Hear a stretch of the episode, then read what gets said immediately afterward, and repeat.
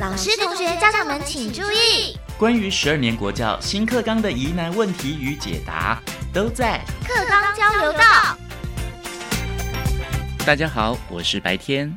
为大家邀请到的是桃园大园国际高中的朱元龙校长，校长好，主持人以及各位听众朋友，大家好。校长，一零八课纲实施之后，一百一十一学年开始有一个职考的分科测验会有变动了哦。对，什么样的变动呢？其实这是经过一些研究报告显示，每年的职考的国文、英文这两科，嗯，它的考科的结果。发现学测跟职考这两科的相关性非常非常的高。嗯哼，简单的说就是学生如果在学测的国文考得高，是相对的他在职考的国文就会考得高。既然相关性那么高，短短的半年的学习并没有改变其他差异。嗯，所以在规划的时候就希望在分科测验的时候，其实可以不用再考国文了。嗯哼，也就是说，当学生在每年的七月份，如果他申请入学放弃完了。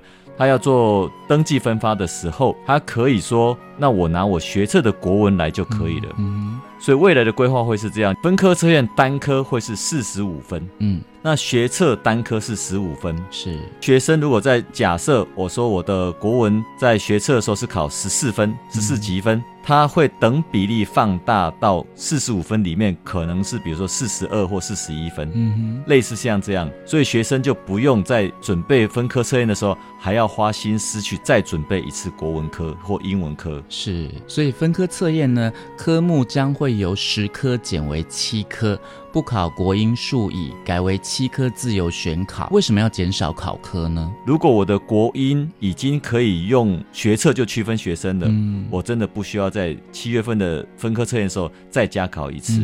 那唯一一个比较大的差别是数学，对，因为数学到了高三会有分数甲跟数乙，嗯哼，但是学测的部分只考到高一数学跟高二的数 A 数 B，嗯哼，它并没有考到高三的数甲。是。这件事情，其实对大学来讲。他可能蛮关注在高三数甲的学习状况，嗯，所以数甲仍然维持分科测验，是，但数乙其实就不需要了，嗯，数乙的部分就可以用学测的数学来做取代就足够了。哦，所以十科变七科，同学的压力就会变得比较小了，你就可以专注在你比较欠缺的科目再来加强了。对，比如说他如果是对自然科有想要加强兴趣的话，他其实可以在那么短的时间之内，比如说申请入学结束之后，当然不止这个时间。只有申请入学结束之后，更专心的去处理数甲啦、物理啊、化学啊之类的，他不用再去准备所谓国文、英文了。所以现在同学就要记得说，一百一十一学年开始哦，原本是每年七月份的职考，现在改为分科测验。嗯嗯，就是从十科变七科。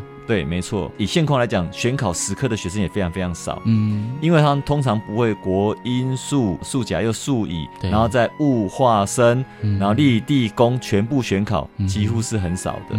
只有极少数的学生会十科选考。对，大部分的学生都只有考，比如说六科或七科。嗯哼。但相对的，如果到了一一学年度的时候，少掉了国文跟英文这两科，或是少掉了数乙，各位可以思考一下，以我们现在社会类组群像的学生来看。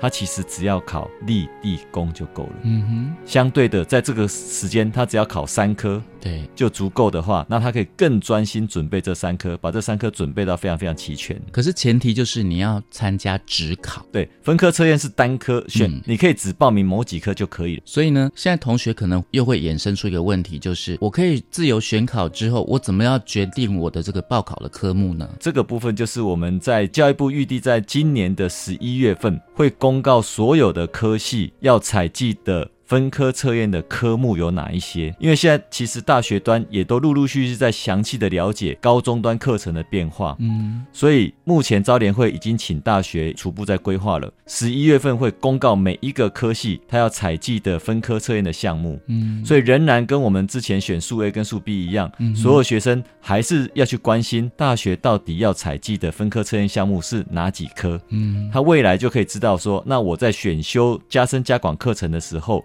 会需要选修哪一些课程？这样，朱校长，因为刚刚有讲到同学的学测跟职考的国文、英文跟数学的程度差不多嘛，所以才可以十科变七科。没错。如果说我没有去考学测，我就没有办法到职考的时候变成十科减三科变七科。对，不过大部分的学生应该学测都会考哦，嗯，所以就不会有这个问题，不会有这个问题。没有人说我这个学测不考，我直接跳考职考。对，就以现况来讲，大概也没有学生说我学测不考。嗯，现况是有一些学生我学测考的不如理想，我再考一次，所以我就放弃了，我就去拼职考。对，现况是有的。嗯，但未来会发生的是，他不能够说我学测的国音不考，嗯，他就没有办法这么做了，因为他以后可能大学端要看的国音是采集学测的部分。嗯如果改成七科自由选考呢？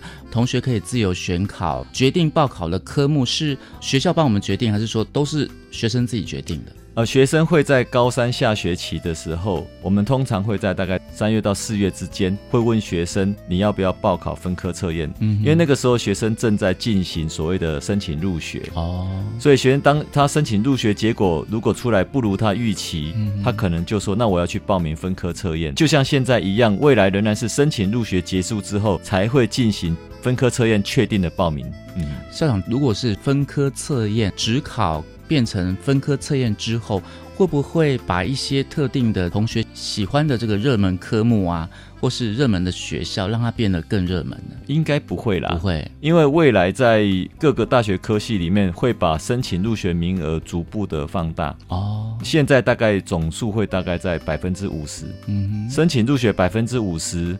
繁星计划大概百分之十五，大概都稳定了。嗯所以当这两个部分的名额都没有满的时候，就会回流到所谓的登记分发。是，所以只有登记分发要采集分科测验的考科。嗯，所以这个部分变化并没有那么大。那这样，如果同学会想说，哎，我已经考上这个学测了，我已经学测分数非常高了，会不会有些同学就说啊，你还要有有听说到有这样的这个想法，就是说啊，你还要去考分科测验哦？会不会同学就觉得说这样子考？分科测验的人，他就会被觉得说，嗯，你是考的比较不好的一群，所以你才要来考分科测验。不一定哦，不一定，因为现在有一些学生是学测他预期中不如理想的，反而是能力很强的。哦，他反而觉得，那我去用分科测验来证明我的能力。是因为分科测验他考的内容跟学测不太一样，分科测验会加考所谓的加深加广课程。是啊，加深加广课程内容是多的，是复杂的。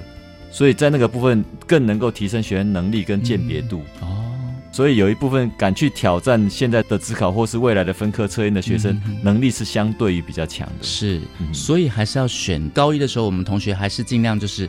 呃，适性能力的发展，你不要等到说我要考学测了，我要考这个分科测验了，我才紧张说怎么办？我要报那个学校是否这个呃分科测验比较好呢，还是说否学测比较好呢？要要考职考吗？嗯哼哼哼。